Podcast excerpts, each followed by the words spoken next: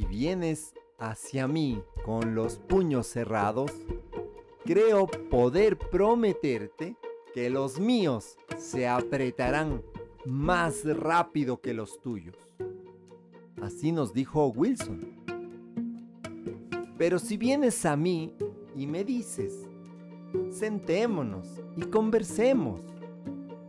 Y si estamos en desacuerdo, comprendamos por qué estamos en desacuerdo y precisamente en qué lo estamos. Llegaremos seguramente a advertir que al fin y al cabo no nos hallamos tan lejos el uno del otro.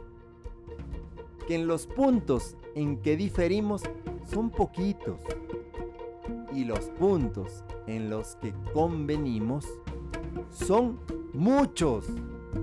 Y que si tenemos la paciencia y la franqueza y el deseo necesario para ponernos de acuerdo, llegaremos a estar de acuerdo.